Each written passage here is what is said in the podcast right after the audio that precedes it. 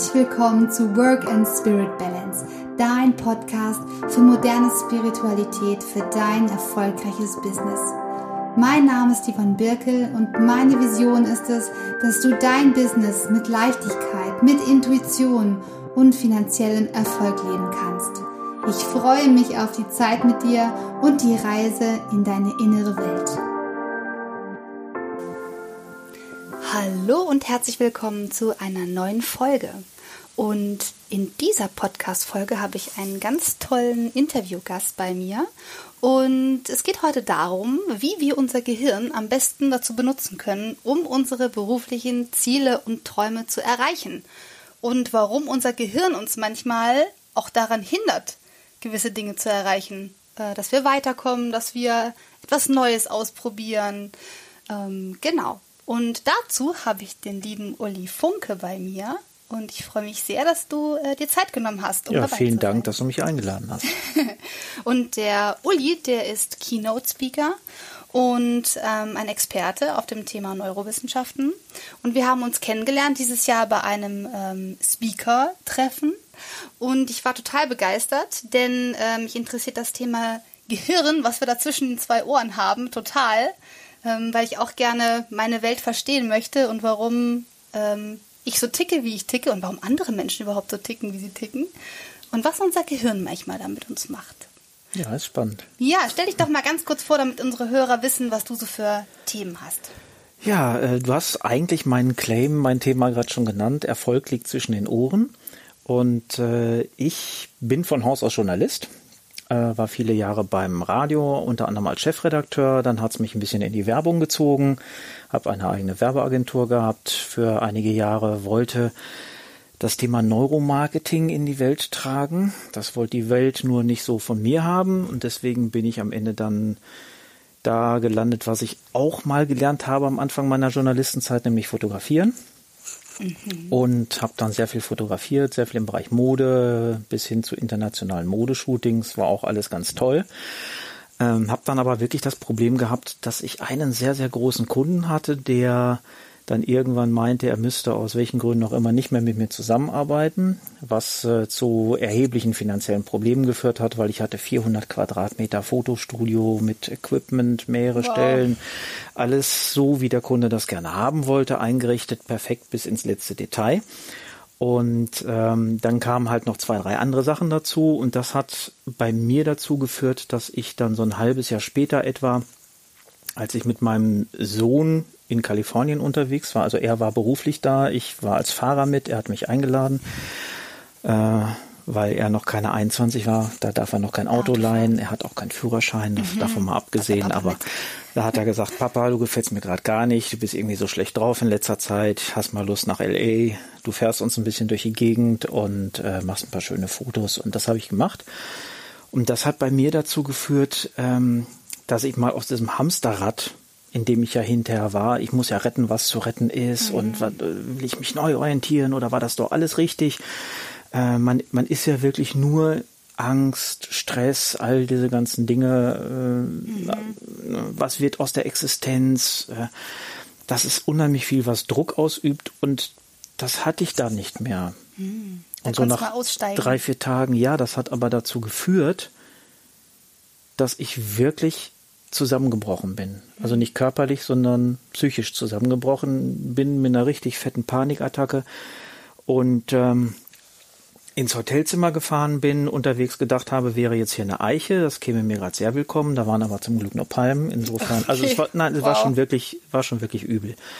Ähm, und habe mich dann im Hotelzimmer aufs Bett geschmissen, alles dunkel gemacht und ich weiß nicht, fünf, sechs Stunden an die Decke gestarrt und erstmal so sacken lassen und mich selber gefragt, warum ist das jetzt gerade mit dir passiert? Du warst doch dein Leben lang irgendwie erfolgreich, du hast immer was mit Spaß gemacht, immer was gemacht mit Leidenschaft. Mhm. Wieso fühlst du dich trotzdem so hohl? Und ich bin da auch noch nicht drauf gekommen. Das hat ein paar Jahre, paar Jahre gebraucht, bis ich an der Stelle war, dass, dass mir das klar wurde. Ähm, aber für mich war das wirklich sehr entscheidend, äh, weil ich mein ganzes Leben lang wirklich in diesem Hamsterrad, wenn auch mit Spaß drin war. Und ähm, was mir auch eigentlich erst vor kurzem klar geworden ist, ich habe mein Leben lang davor nie etwas getan, was mich wirklich erfüllt, weil ich nie etwas gegeben habe.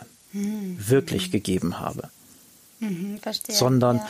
klar, du machst Werbung, du machst schöne Bilder und du hilfst dem Kunden, du erschaffst Arbeitsplätze, aber ich habe mich auch zwischendurch immer wieder gefragt, was, äh, ob ich jetzt da bin oder nicht da bin, wo ist der Unterschied? Ist es das Wo, Thema Sinn, oder? Sinn? definitiv ist sinnvoll, Sinn. was ich da arbeite, was ich da und, jeden Tag ja, mache. Und jeder ist ja auch unterschiedlich. Was, was braucht er? Also es gibt sicherlich viele Menschen, die sagen, das ist doch ein toller Sinn, den du da hattest, aber für mich persönlich war es eben nicht genug. Mhm. Und deswegen war ich innerlich leer, weil ich nicht nichts gemacht habe, was mich erfüllt.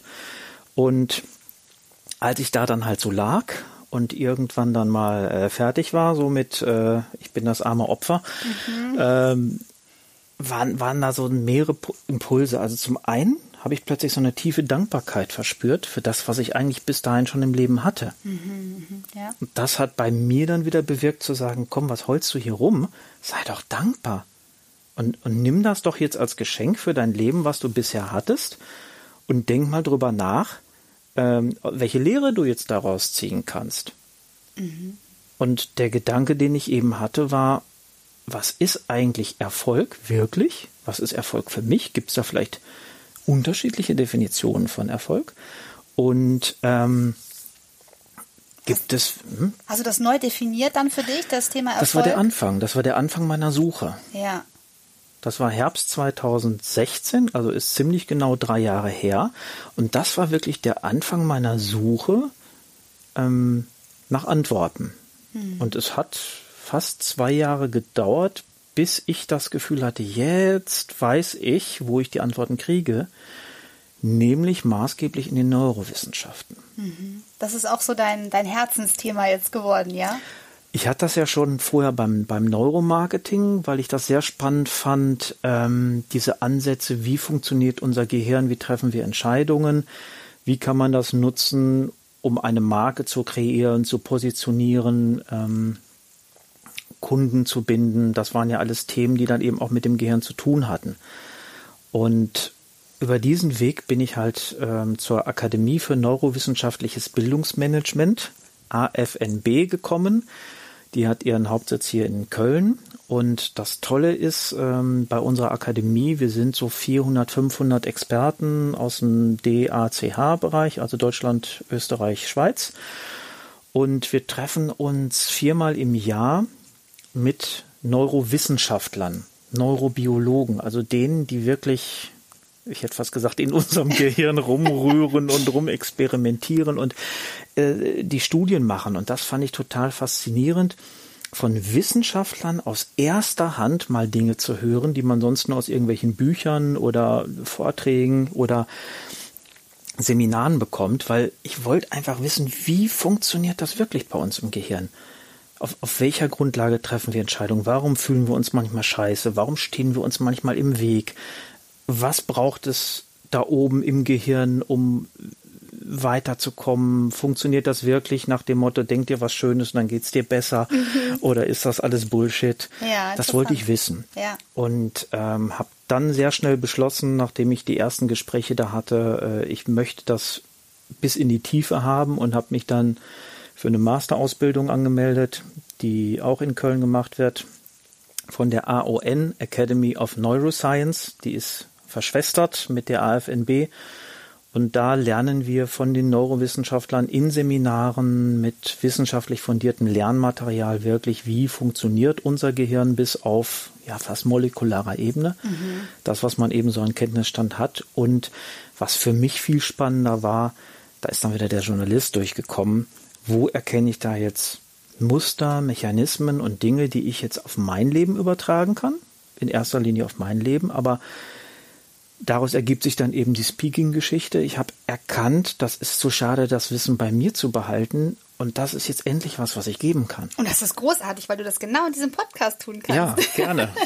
und was super spannend ist, was du gesagt hast, war das Thema, ähm, als du so im Tiefpunkt warst, mental, das dir geholfen hat, ähm, Dankbarkeit äh, zu empfinden und dass Dankbarkeit dich auch aus diesem mentalen Loch wieder rausgeholt hat.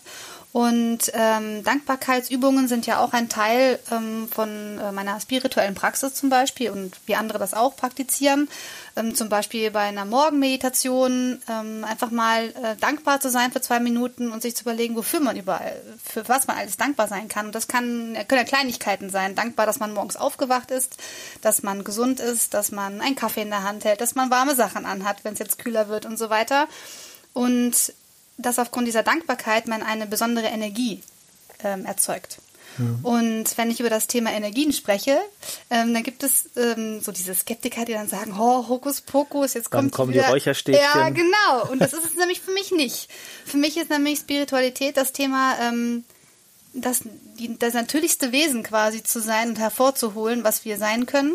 Und ähm, zurück zu dem zu kommen, wer wir wirklich sind. Und zwar ohne unsere ganzen Glaubenssätze, wie wir zu sein haben oder die wir aus der Kindheit mitgenommen haben oder was auch immer. Und ähm, genau, das ist für mich dieses Thema ähm, spirituelle Praxis in den Alltag hm. einzubringen, vor allem den Berufsalltag und dann eben zu wissen, okay, wie kann ich durch Dankbarkeit ähm, mein Gehirn so verändern oder das so nutzen, dass ich quasi eine positive Energie erzeuge für mich selber und die dann mit in den Alltag nehme. Mhm. Was passiert denn bei dem, wenn wir dankbar sind, was passiert denn da im Kopf? Ähm, so, wie lang geht der Podcast? Nein, ich versuche das, ich versuche das mal in, in Kürze zusammenzufassen. Im, ja. Im, Kern, ähm, egal in, in, in welchem Bereich, geht es darum, eigentlich, äh, ich sage dann auch immer, was, wenn man mich fragt, was machst du, ich sage Bewusstseinserweiterung. Mhm. Weil genau darum geht Es Es ist vielleicht auch nicht unbedingt Erweiterung, das passt vielleicht nicht ganz, aber ähm, man muss halt wissen, unser Gehirn verbraucht unheimlich viel Energie. Also im Verhältnis zum Körpergewicht ähm, sind das etwa zwei Prozent, die unser kleines Gehirn da oben nur ausmacht. Mhm. Aber selbst so in Ruhephasen oder im Normalbetrieb, sagen wir mal, verbraucht das Gehirn schon 20 Prozent deiner Körperenergie. Allein oh. da oben. Okay. Also das verbrennt ganz schön. Und wenn du dich richtig konzentrierst, äh, irgendwas Anspruchsvolles hast, äh, Stress hast, ähm, dann fährt das hoch bis 40 Prozent, teilweise vielleicht sogar drüber, ähm, von deiner Körperenergie, die da oben verbrannt wird. Und das Gehirn ist dazu da, eigentlich im Kern für zwei Dinge. Das eine ist, um unsere eigene Existenz zu erhalten, also uns zu schützen und im Umkehrschluss dafür zu sorgen, möglichst viele in Anführungsstrichen schöne, sich gut anfühlende Dinge zu machen. Mhm. Da strebt es halt hin. Oder eben Dinge, die gefährlich sind, die bedrohlich sind, zu vermeiden. Mhm. Das ist dann Stress und Angst. Ähm, und das zweite ist das Thema Fortpflanzung. Das haben wir heute nicht. Also Erhalt der Spezies. Ja. Das ist ein anderes Thema. Das machen wir dann in, in einem anderen Podcast. Also wenn wir uns wirklich auf dieses Thema, es geht um meine Existenz, äh, wenn wir uns darum kümmern, dann ist es halt so, dass das Gehirn selber versucht, möglichst energiesparsam zu sein. Mhm. Weil das, was bei uns im Bewusstsein drin ist, ist nur ein extremer Bruchteil dessen, was an Rechenleistung im Gehirn passiert.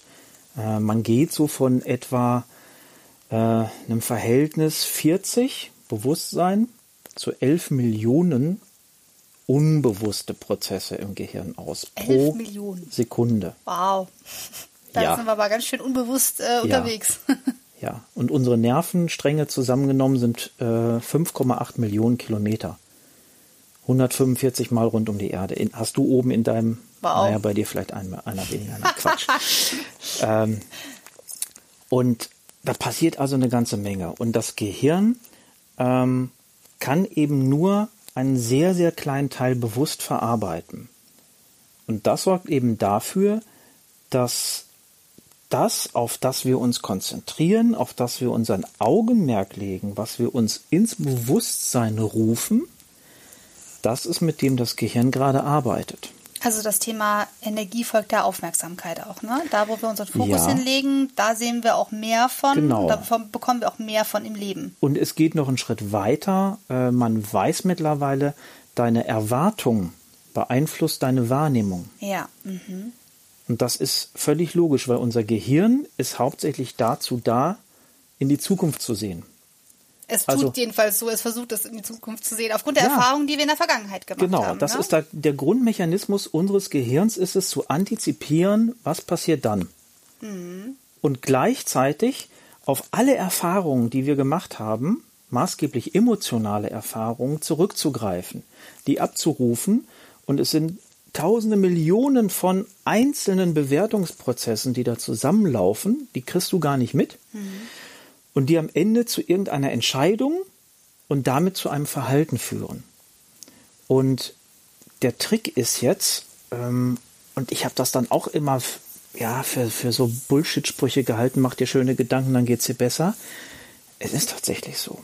Weil, bleiben wir bei der Dankbarkeit, das war der Ausgang der Frage, wenn ich mir ins Bewusstsein rufe, für was ich alles dankbar sein kann, im Hier und Jetzt, in meiner Vergangenheit, ähm, dann ist das das, mit dem das Gehirn in diesem Moment arbeitet.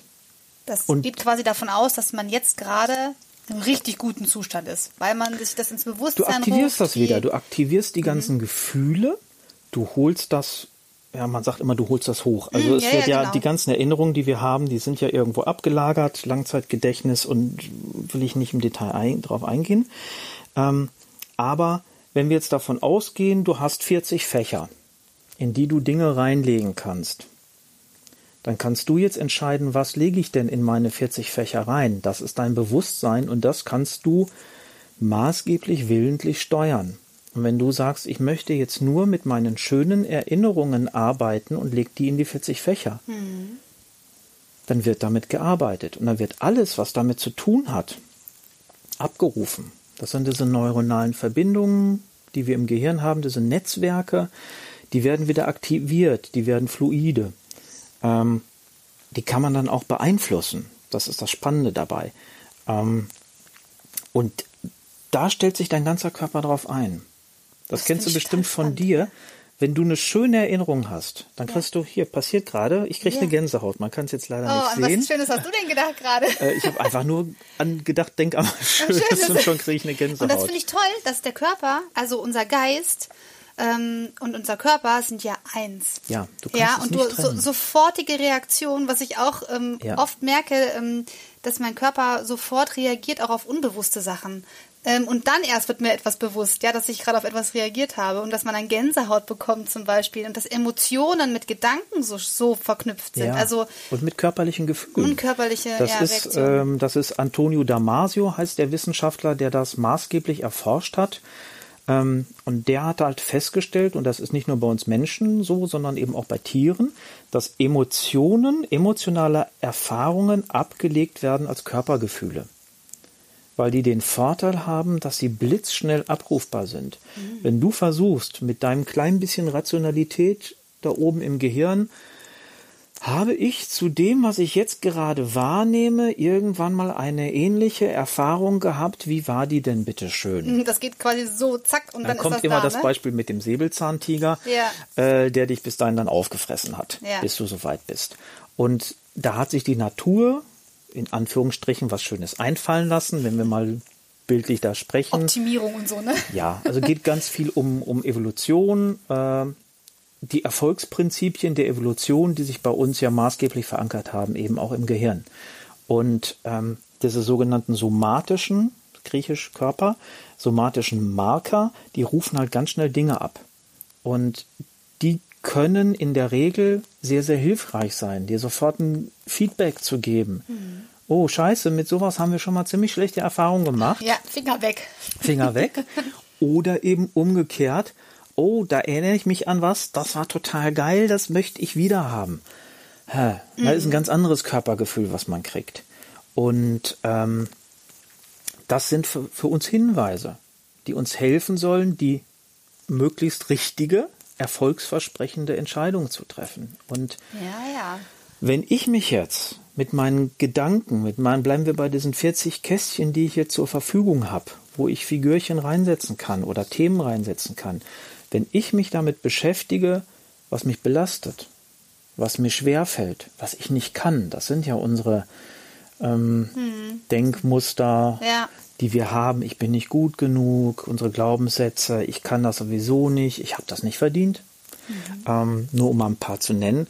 Wenn ich mit denen arbeite, dann aktiviere ich genau diese neuronalen Netzwerke, die sich mit dieser Frage beschäftigen. Also auch da geht dann der Fokus wieder dahin, was nicht läuft. Und das werde ich ne? wahrnehmen. Ne? Ja. ist das nicht das Thema selbsterfüllende Prophezeiung, oder? Ja. Ja, also davon, wo ich meinen Fokus drauf lege, bekomme ich mehr, wenn ich vorher schon äh, davon ausgehe, dass es nicht funktionieren wird, werde ich quasi Gedanken und Handlungen entwickeln dazu, dass es tatsächlich so eintritt, dass es nicht funktionieren wird. Und dann wiederum bestätige ich mich selber und sage, siehst du, habe ich ja gesagt. Ja.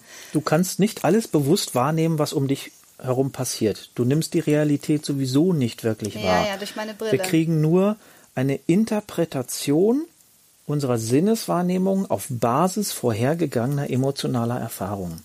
Ja, und deswegen das ist, ist diese auch, Brille. Und das deswegen ist, ist auch so wichtig zu wissen, ähm, was ich zum Beispiel aus meiner Kindheit für Glaubenssätze mitgenommen habe. Ne? Also Glaubenssätze sind ja äh, Dinge, wie ich glaube, wie ich bin und wer ich bin. Und ähm, eine wichtige Erkenntnis für mich war auch vor Jahren, ähm, ich habe Gedanken, aber ich bin nicht meine Gedanken. Und mir ist es so bewusst geworden, seit ich damit auch arbeite, dass äh, das vielen Menschen nicht bewusst ist. Dass sie glauben, weil sie bestimmte Gedanken haben, sind sie der oder diejenige. Und ähm, ich ernte dann auch manchmal so Unverständnis, wenn ich sage, mich zum Beispiel jemand gefragt, aber ärgerst du dich gar nicht über das und das? Und dann sage ich, ähm, nein, ich habe mich dagegen entschieden, mir darüber Gedanken zu machen. Ja, das geht doch nicht. Doch, es ist eine bewusste Entscheidung. Ähm, warum ärgere ich mich da jetzt drüber? Kann ich ja mal kurz reflektieren. Ähm, vielleicht hat mich das getriggert, weil, keine Ahnung, mein Vater früher auch mit mir so geredet hat oder so. Dann nehme ich wahr, ich habe diesen Gedanken gehabt und dann entscheide ich mich aber aktiv dagegen. Und wie wertvoll es ist, das zu wissen, ähm, dass wenn ein Gedanke kommt, wir, ähm, wenn er uns stört oder negative Emotionen in uns auslöst, zu hinterfragen, woher kommt dieser Gedanke jetzt? Ja, also welches, welcher Teil in mir ähm, arbeitet da gerade mit? Und ähm, das Thema, wer bin ich, finde ich total ähm, spannend ähm, weil wir ja ein Konglomerat von Erziehung sind, von Systemen, von äh, Beziehungssystemen auch. Und dieses Ich bin ist nicht in Stein gemeißelt. Nee, die spannende Frage ist, wer will ich sein? Genau. Das, ja. das ist die spannende Frage. Und ähm, ich weiß, dass das nicht einfach ist, gerade wenn man in Lebenskrisen steckt, ähm, wenn man ständig vorgehalten bekommt und ständig eben wahrnimmt, weil man vielleicht auch da einen Fokus drauf hat, äh, welche Glaubenssätze bestätigt werden. Ähm, und es gibt viele Dinge, die können wir nicht beeinflussen. Äh, ich kann sagen, ich will jetzt, äh, keine Ahnung, äh, Geigenspieler werden und plötzlich habe ich einen Unfall und habe keine Arme mehr. Äh, dann wird das schwierig. Ähm, nur es ist meine Entscheidung, was ich aus meiner Lebenssituation mache. Wie ich auch die Situation bewerte ja, zum Beispiel. Ne? Ich kann sagen, ich kann sagen, okay, ich bin das Opfer, ich, ne, die anderen müssen etwas ändern, aber ob die anderen etwas ändern, darauf habe ich keinen Einfluss. Mhm. Ich habe auch keinen Einfluss darauf, was mir an umwelttechnisch gegebenen Dingen in meinem Leben passieren wird, was mir da für Steine in den Weg gerollt werden. Aber ich kann immer für mich entscheiden, ich nehme Dinge selber in die Hand, weil die Wahrscheinlichkeit, dass sich was ändert, dass ich selber etwas auch an mir ändern kann, ist viel, viel größer, als wenn ich mich hier hinsetze und warte, dass die anderen was ändern, damit es mir besser geht.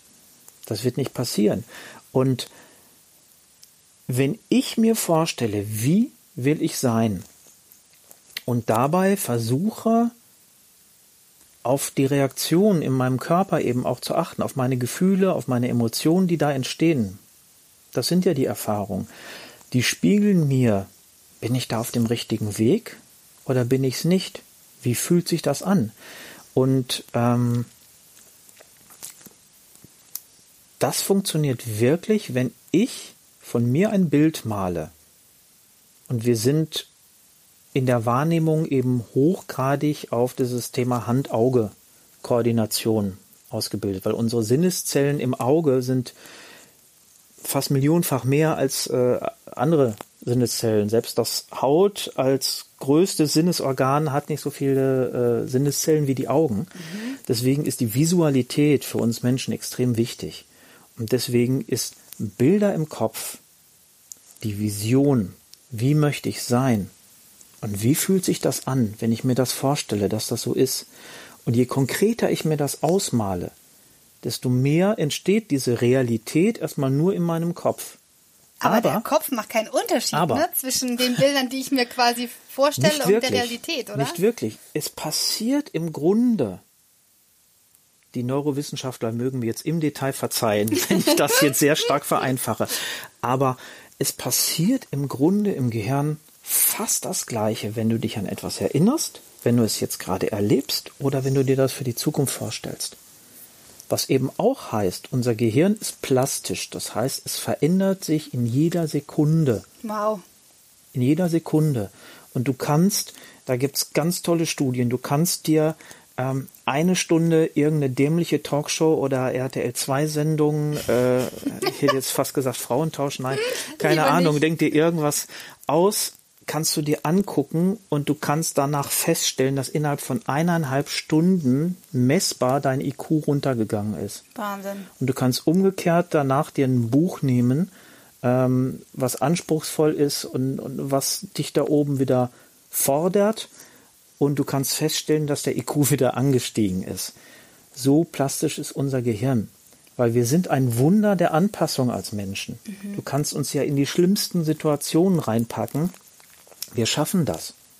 Und man wundert sich manchmal selber, was man alles schaffen kann. Was man alles schaffen kann. Und ich weiß es eben selber, ich habe es am eigenen Leib erfahren, die ganze Situation für mich beruflich. Ich war kurze Zeit später, war ich im Krankenhaus mit Gallen-OP und sonst wie. Und du denkst, was soll denn jetzt noch bitte für eine Scheiße passieren, bis die mich kaputt kriegen? Mhm aber dann irgendwie festzustellen, nee, irgendwie haben sie mich immer noch nicht kaputt gekriegt und ich lasse es auch nicht zu. Wir sind ganz schön zäh Bis zum, ja. Wir sind viel zäher, wir sind viel stärker, als wir glauben.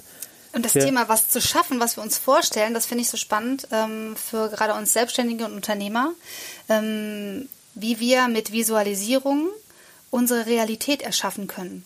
Dass das kein, dass es kein Hokuspokus ist, ähm, oder keine Ahnung, du kennst doch bestimmt auch Vision Boards, ne? dass man sich ja. das, was man erreichen möchte in seinem Leben oder seine beruflichen Ziele visualisiert, ja. ob man es jetzt ausschneidet oder aus dem Internet sich Bilder rausdruckt oder so ähm, und dass sie jeden Tag sich vor Augen führt, um deinem Körper und deinem Gehirn zu signalisieren, ähm, am besten bist du noch dankbar dabei, empfindest Dankbarkeit, dass das schon eingetreten ist, um sein Unterbewusstsein darauf zu programmieren, genau in diese Richtung zu erschaffen, ja, ja. zu handeln.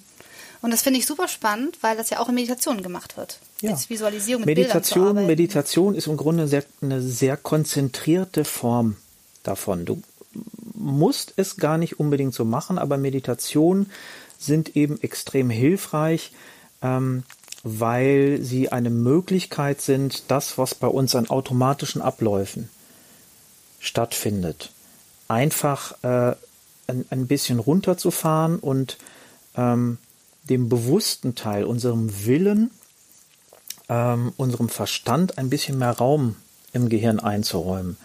Und auch das, ne, Plastizität, kannst du wieder trainieren. Mhm. Es gibt äh, Untersuchungen von buddhistischen Mönchen, die viele, viele tausend Meditationsstunden absolviert haben in ihrem Leben. Und die hat man dann unter diesen Hirnscanner, also Kernspintomographen, gelegt und hat dann bei denen geguckt, ähm, ob sie auch anatomisch was in ihren Gehirnen von normalen Menschen unterscheidet. Und man hat tatsächlich festgestellt, dass das Areal, was bei uns maßgeblich für das Auslösen von Stressreaktionen, für Angst zuständig ist, deutlich verkleinert war, anatomisch verkleinert. Mhm.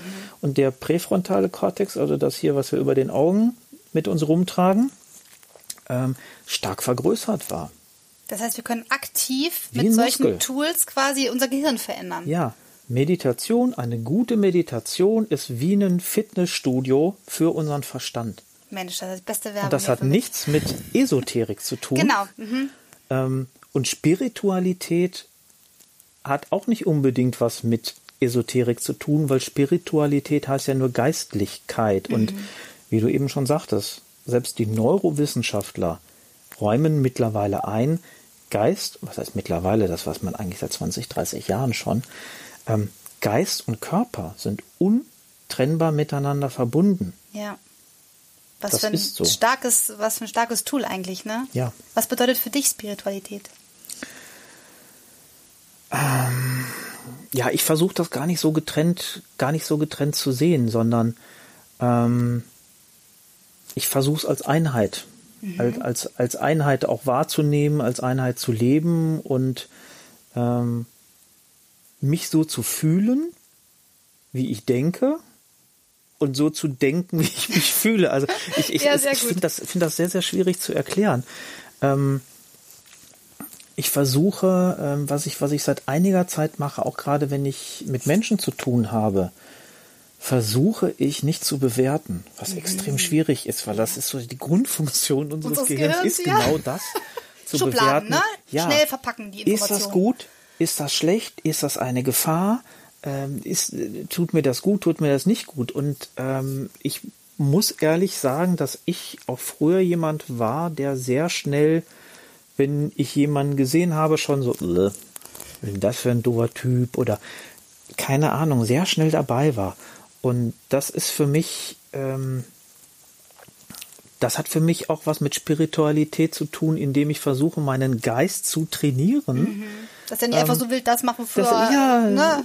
in, in nicht einfach so laufen zu lassen, sondern ein bisschen zu, zu zügeln. Ich habe gerade heute noch von, von einem Neurowissenschaftler gehört, dass es auch tatsächlich bei uns im Gehirn, da gibt's neueste Forschung zu, wirklich so etwas gibt wie einen Zügel, der heißt tatsächlich so, also Nervenbahnen, die ähm, von unseren eben Bewusstheitsarealen im Gehirn eben in die Emotionsareale, die uns maßgeblich steuern und zur Entscheidung führen, äh, laufen, dass man also vielleicht sogar noch mehr direkten Einfluss nehmen kann, willentlich auf das Unbewusste. Also das ist, ist hochgradig spannend. Und wir haben erst einen Bruchteil entschlüsselt. Ich bin auch gespannt, was da noch alles Tolles kommt. Und ähm, ich kann noch nicht einmal ausschließen, dass es da auch irgendetwas gibt, was man eben bisher nicht messen, nicht sehen kann, äh, was mit Energien zu tun hat. Alles, alles ist irgendwie Energie und Schwingung.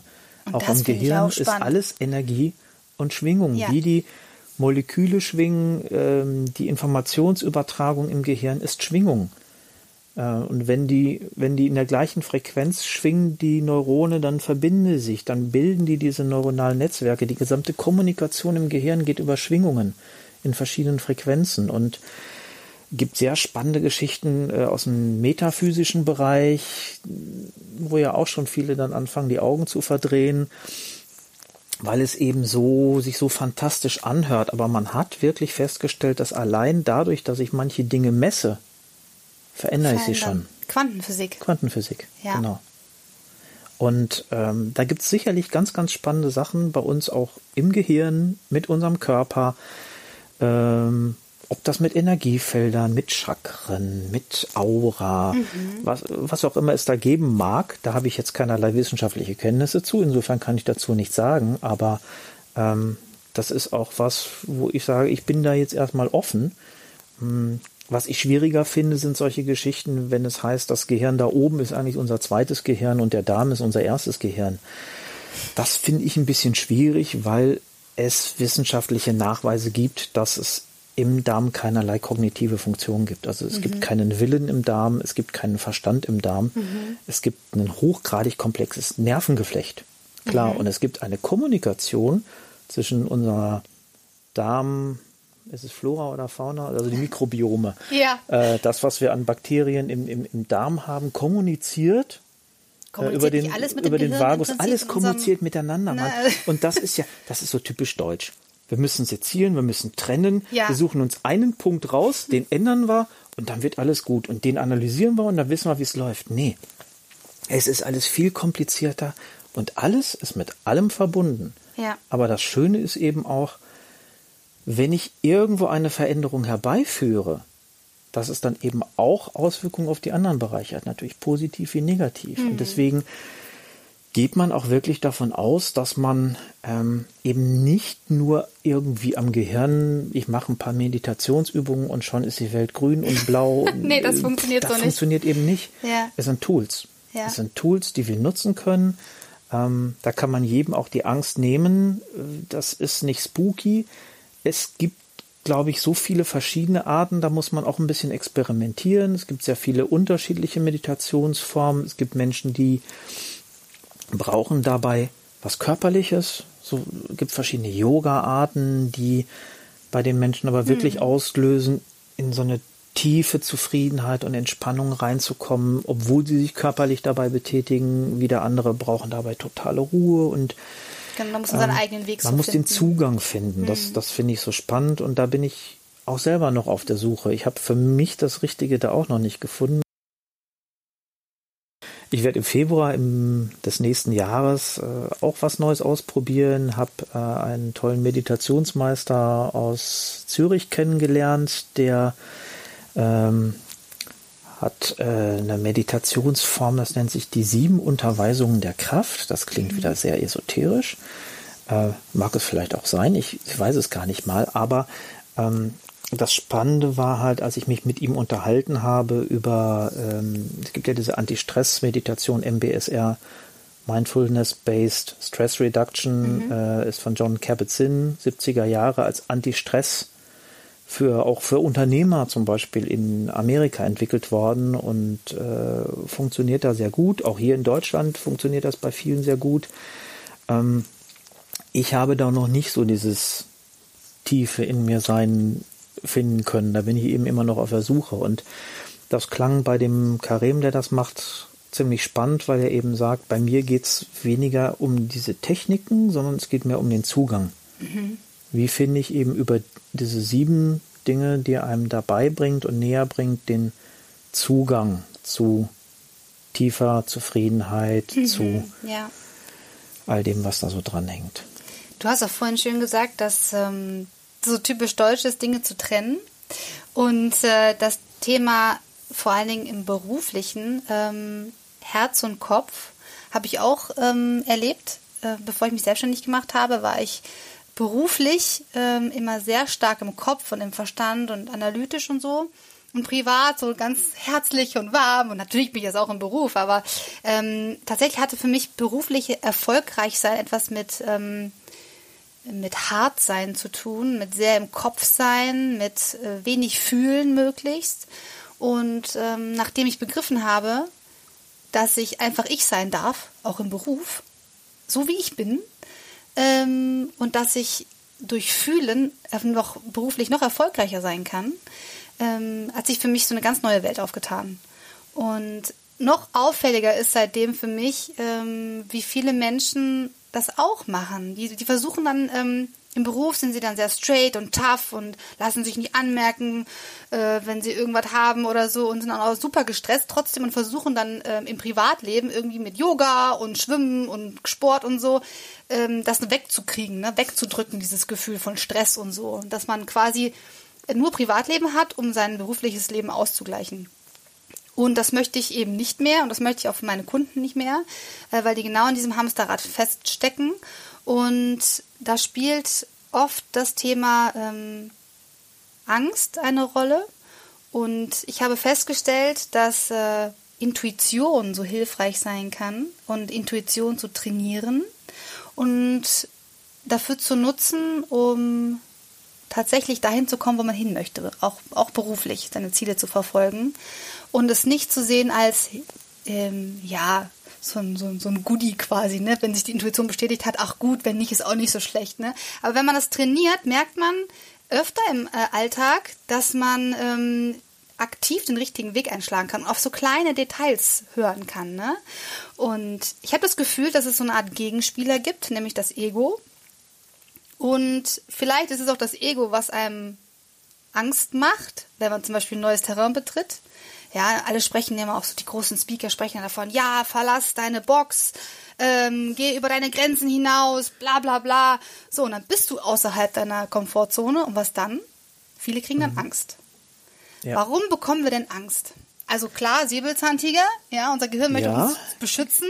Genau. also so Angst ist ja erstmal grundsätzlich was Gutes. Das ist ja, wenn, wenn man einmal okay. versteht, das, was mit uns da so passiert und die Gefühle, die wir haben, die sind erstmal alle was Gutes, weil das Gehirn möchte uns beschützen. Vor Gefahren, vor Bedrohungen. Das Problem ist, dass unsere Gesellschaft, unsere Technisierung hm, nicht mehr dem entspricht, auf dessen Stand unser Gehirn ist. Unser Umwelt quasi, ne? Ich meine. Ja, also unser, da sind wir wieder bei der Evolution. Wie geschehen Veränderungen im Laufe der Evolution über mehrere Generationen? Hm. Da braucht es teilweise tausend, hunderttausend Millionen Jahre, damit sich ähm, Organismen, Lebewesen an die Bedingungen anpassen können. Ach, unser Gehirn weiß gar nicht, dass es keine Säbelzahntiger mehr gibt. Ach so, ja, dann erklärt es Wenn einiges. du mich böse anguckst, dann ist das für mein Gehirn ein Säbelzahntiger, weil ich das gelernt habe. Es hat eben unser Gehirn versucht ja, emotionale Erfahrungen abzuspeichern, daraus zu lernen, ja, vorherzusagen, hm. was wird passieren, wenn. Und wir bekommen ja ein Paket mit über unsere Gene, da sind so die, die Grundprogrammierungen drin, aber es fängt schon an im Mutterbauch, dass Umwelteinflüsse uns verändern. Schon so Und, klein. Ja. Also das Gehirn ähm, ist, beziehungsweise die Gehirnzellen, die Neuronen sind im Alter von 16 Wochen nach der Zeugung im Gehirn alle da und fangen an, sich zu verbinden. Und über äh, den Kontakt zur Mutter geraten zum Beispiel Hormone, die eben. Transporteure sind, Botenstoffe, so. die werden übertragen auf das Gehirn des Kindes. Das heißt, ähm, wenn du als Mutter eine sehr stressige Schwangerschaft hast, selbstverschuldet oder auch nicht verschuldet, wirkt sich das sofort auf das kindliche Gehirn aus. Und das wird als emotionale Erfahrung abgespeichert. Stress. Und das ist die erste und tiefste Prägung, die du in deinem Gehirn mit dir trägst, bevor du geboren wirst. Das heißt, das kann mich auch nachher, also im Erwachsenenleben, noch tangieren, maßgeblich, dass du damals maßgeblich. quasi Stress je erlebt eher, hast. Je eher mit dir und deinem Gehirn etwas passiert, du Erfahrung, emotionale Erfahrungen machst, desto tiefer und desto einflussreicher bestimmen die dein Verhalten. Wie kann man das denn jetzt im Erwachsenenalter? Also mal angenommen, ähm, auch durch äh, psychologischen Behandlungen zum Beispiel versucht man ja irgendwie daran zu kommen an so ein emotionales Erlebnis, ne? Ähm, oder durch Meditation oder durch was auch immer versucht man ja diese Anteile da zu finden. Wie kann man das? Wie kann man denn jetzt damit umgehen? Ähm, seinem Gehirn quasi eine Hilfestellung geben? Ja, kompliziert und schwierig. Also ähm, es gibt halt verschiedene Techniken, über die du äh, im Bereich ähm, Psychotherapie, sage ich mal, kombiniert eben mit dem Wissen, was man mittlerweile aus der Neurowissenschaft hat, ähm, zusammenzuführen. Da gibt's Ansätze, wie man das machen kann, über welche Verfahren. Ähm, das, es geht grundsätzlich darum, wir können Dinge im Gehirn nicht wirklich löschen. Ah, okay, wir können nur wir neue können Bahnen, da keine, äh, wir können das nicht überschreiten äh, oder oder nicht weglöschen. Das, was wir machen können, ist, wir können es neu verknüpfen. Hm. Und ähm, also wenn wir jetzt mal wirklich daran denken, du hast jetzt, nehmen wir mal eine frühkindliche Erfahrung. Mhm. Ähm, und die ist dabei dir im Gehirn verankert. Du weißt, wenn ein ähnliches Muster eintritt, ist das eine existenzielle Gefahr. Mhm. Und dann springt die Amygdala, also das Areal, was für Angst, Stress zuständig ist, das reagiert sofort und versucht dich zu beschützen mhm. und setzt die Stresssysteme in Betrieb. Die schaltet vorne dein Denkvermögen erstmal ein bisschen runter, weil mhm. Denken, wenn der Säbelzahntiger kommt, ist nicht angesagt. Nee, einfach weg. Da geht es um andere Dinge, die viel wichtiger sind. Die, die nachgedacht haben, haben sich in der Evolution nicht durchgesetzt. Ja. Die Amygdala ist, ist das ähm, Angstzentrum sozusagen. Es möchte dich beschützen. Genau, ist maßgeblich verantwortlich und möchte dich beschützen. Und das, was du machen kannst, ist, es kommt dann ja dieses Netzwerk, kommt, wie wir eben sagten, wird wieder aktiv. Und das, was du dann versuchen kannst, das ist natürlich, wenn du jetzt allein auf dich angewiesen bist, ohne irgendeine professionelle Begleitung, glaube ich, schon sehr, sehr schwierig. Mhm.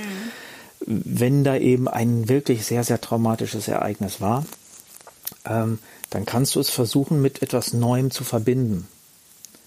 Weil das ist jederzeit möglich. Du holst es quasi wieder hoch. Es wird, wie man so schön sagt, fluide, beeinflussbar. Du kannst es nicht weglöschen, aber du kannst etwas Neues dazubringen.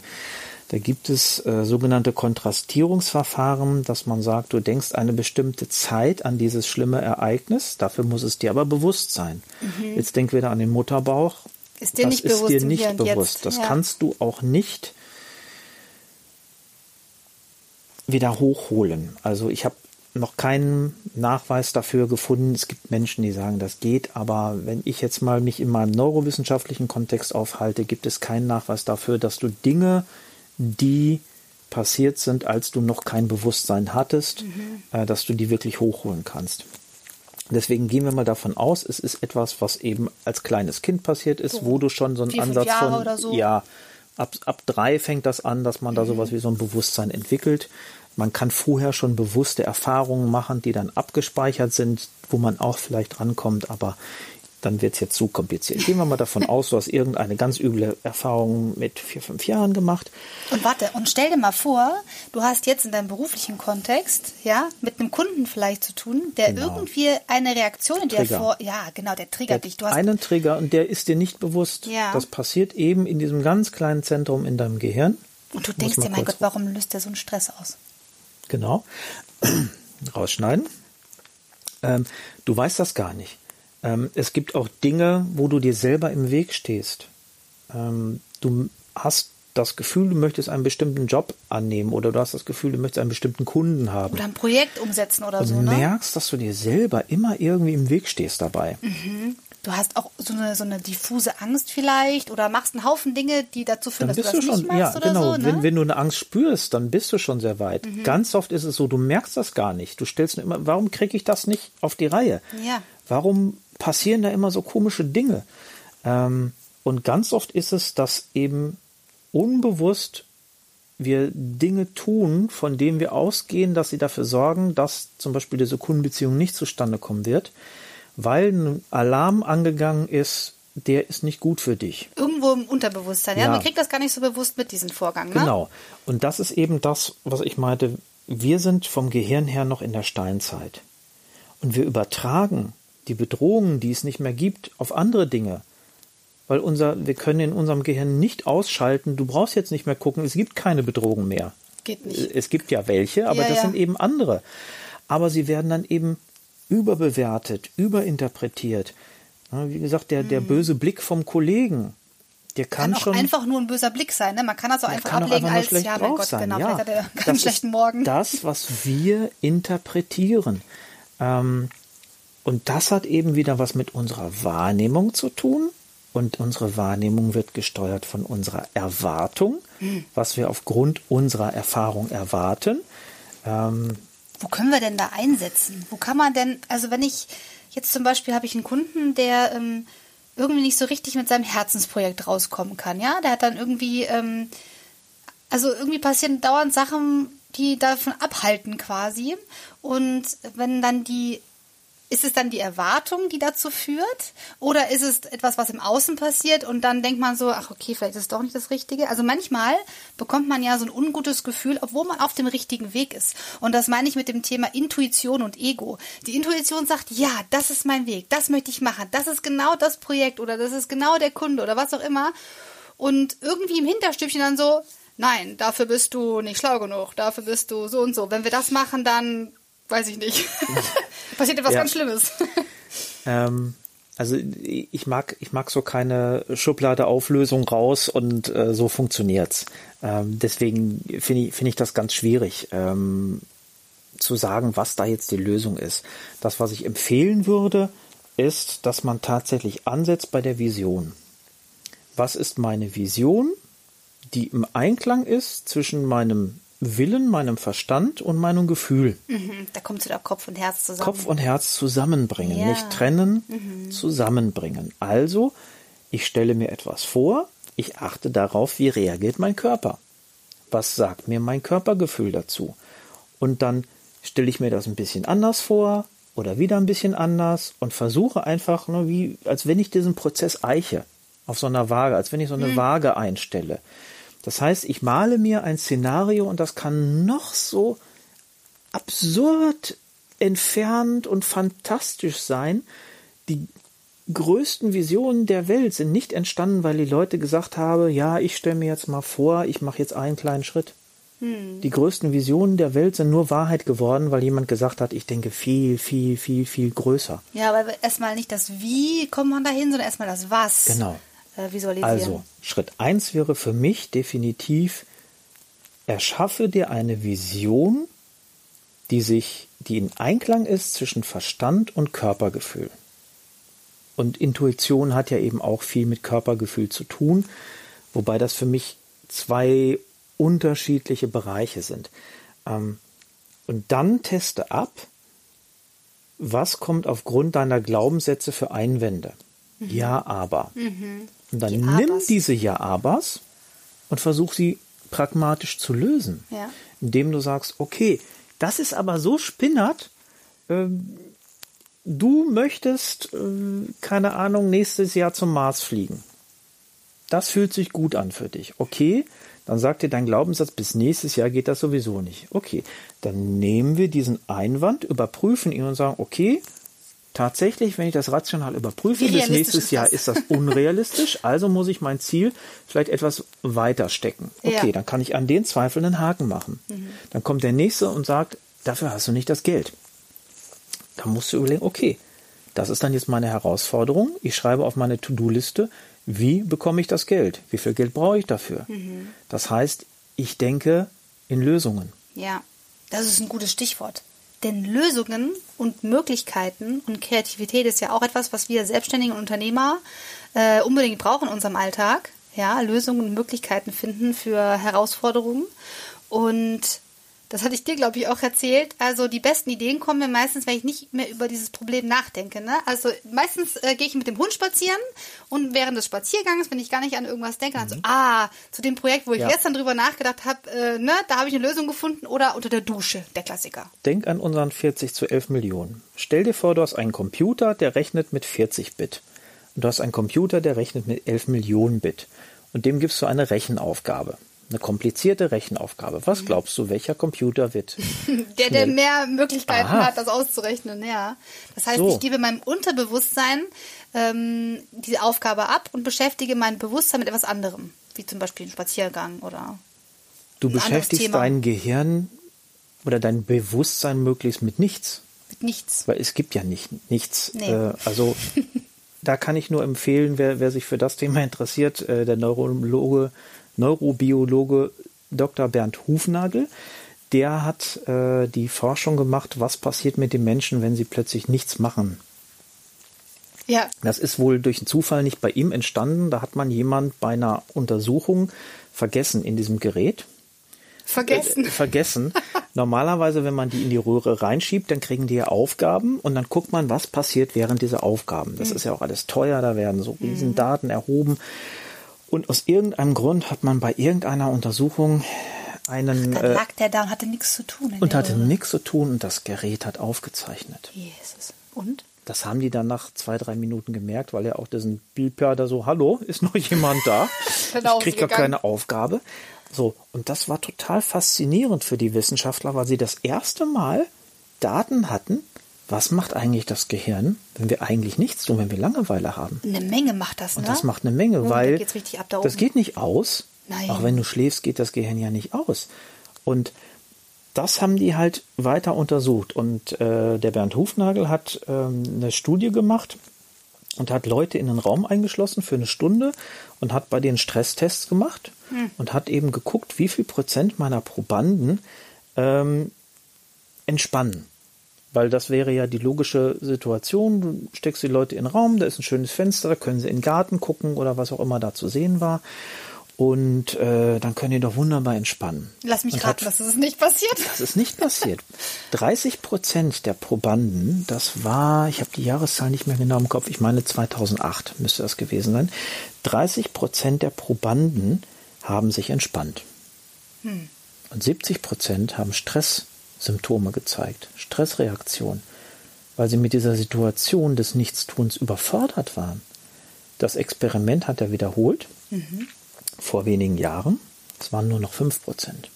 Ah, er führt das maßgeblich exakt. Du zeigst es schon, die ja, zwei Finger, die zwei Finger auf dem Smartphone. Wir alle können ja gar nicht aushalten, nichts Wenn du durch die Stadt, es gibt mittlerweile dieses FOMA, Fear of Missing Out.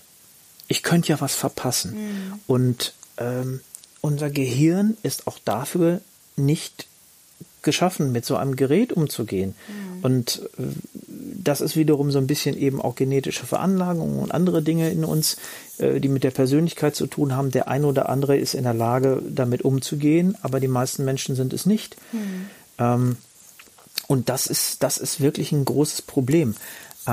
Also zurück zu deiner Frage, wenn du spazieren gehst, duschen gehst, äh, in der Badewanne liegst. Wenn man äh, eigentlich gar nicht drüber nachdenkt, über das, was man genau, eigentlich nachdenken sollte. Dann gibst du diese Aufgabe, die vielleicht sehr komplex ist und für deine 40 Bit rationale Denkleistung einfach zu viel sind, die gibst du ab. Anders, wir sprechen da immer vom Vorbewussten, mhm. äh, an das Vorbewusstsein. Und im Vorbewusstsein, also ohne dass du das mitbekommst, gleicht das Gehirn ab, welche Erfahrungen habe ich dazu, welches Wissen habe ich dazu. Wir haben äh, mehrere Gedächtnisarten, verschiedene unterschiedliche Gedächtnisarten. Äh, deklaratives, episodisches Gedächtnis, Kurzzeitgedächtnis, Langzeitgedächtnis. Also es ist Einiges, unglaublich, wie viel Einiges Gedächtnis. was los da oben. Ja, und das liegt alles an unterschiedlichen Stellen im Gehirn. Also es ist nicht so eine Schublade, wo man was reinlegt. Mhm. Und das sind wieder diese neuronalen Netze, die miteinander verbunden sind. Und dann werden Millionen Informationen abgerufen, zusammengeführt und ausgewertet. Und in dem Moment, wenn ein Ergebnis gefunden wurde, dann wird deinem Bewusstsein mitgeteilt, ich habe ein Ergebnis gefunden. Oh, das ist dieser Blitz. Äh, das ist der Gedanke, Blitzmoment. Diese, ja, so, ah, die größten Erfindungen, die größten Eingebungen sind nicht entstanden in den Situationen, wo da jemand saß, jetzt fällt mir die Lösung ein, mhm. sondern genau in den Momenten.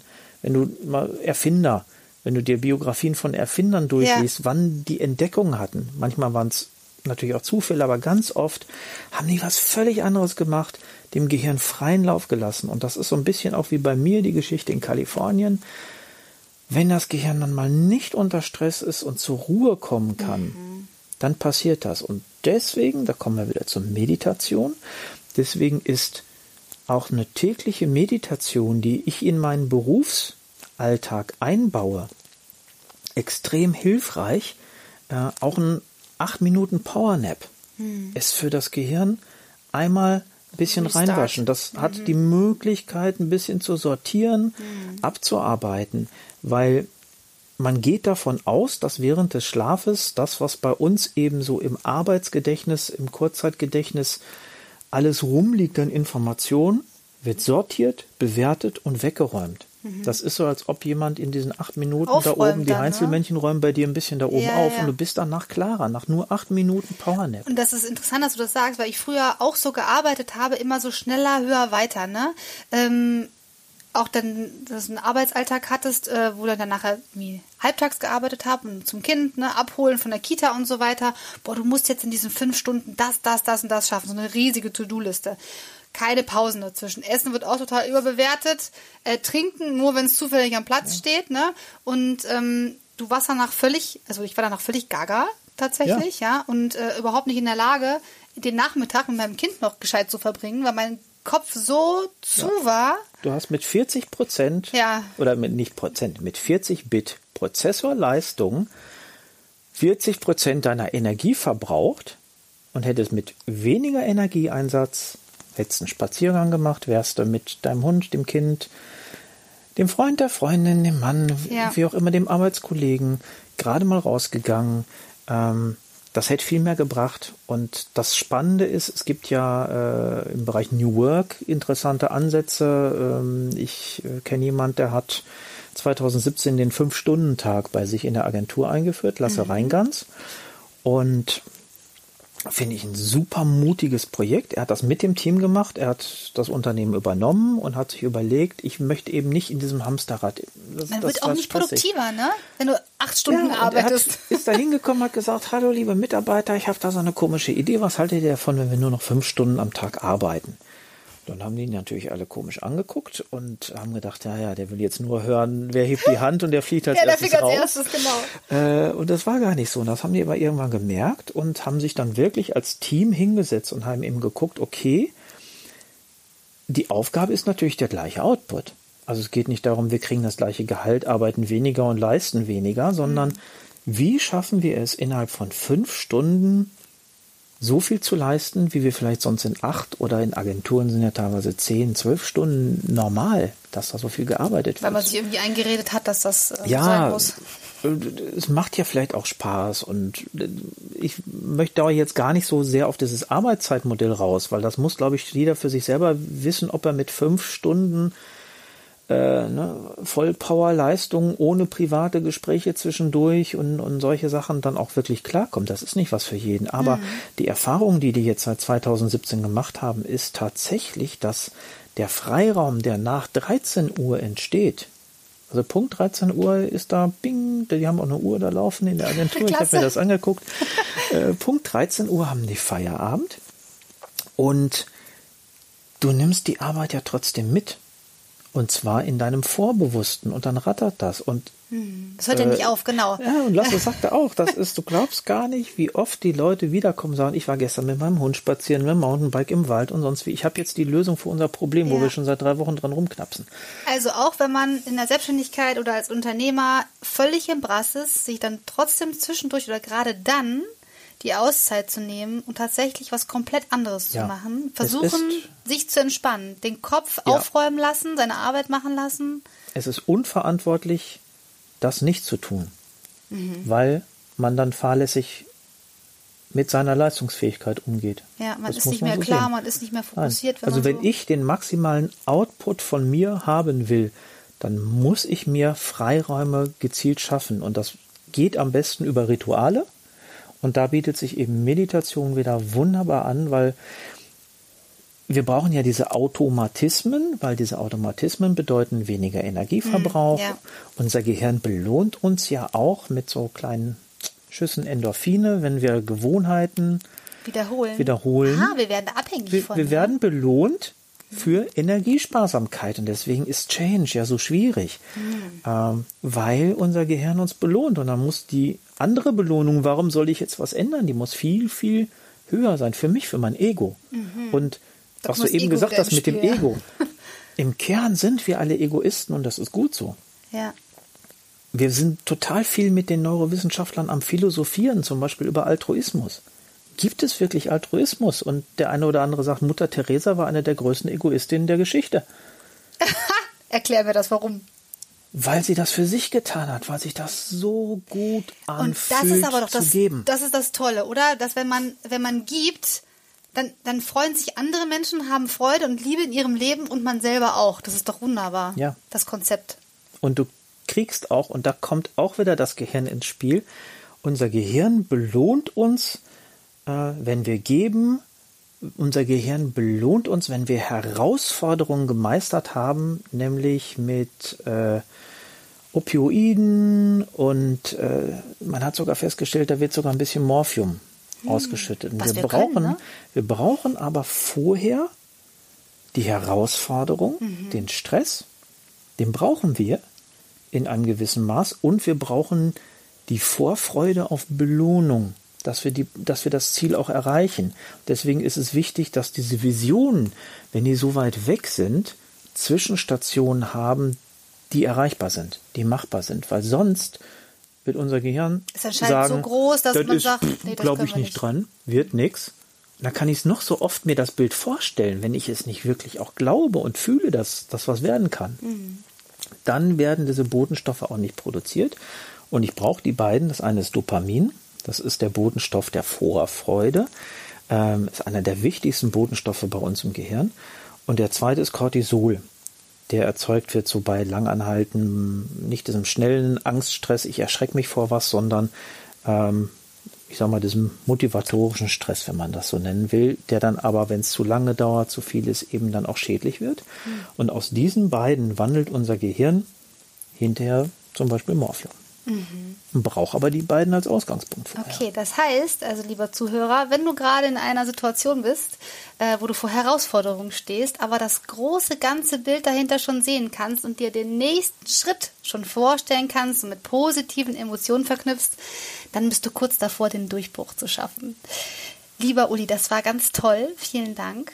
Ähm, eine letzte Frage möchte ich dir noch stellen. Ja. Und zwar, Stell dir mal vor, wir sehen uns wieder zu deinem 90. Geburtstag und du hast in deinem Leben alles erreicht, was du erreichen wolltest.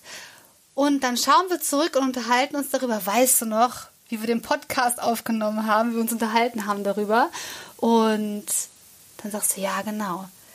Also wenn ich meinem damaligen Ich einen Tipp geben könnte oder etwas sagen könnte, jetzt aus der Sicht des 90-Jährigen, was wäre das wohl? Das ist ganz einfach. Mach weiter so. Gut. Toll, das hört sich gut an. Vielen Dank.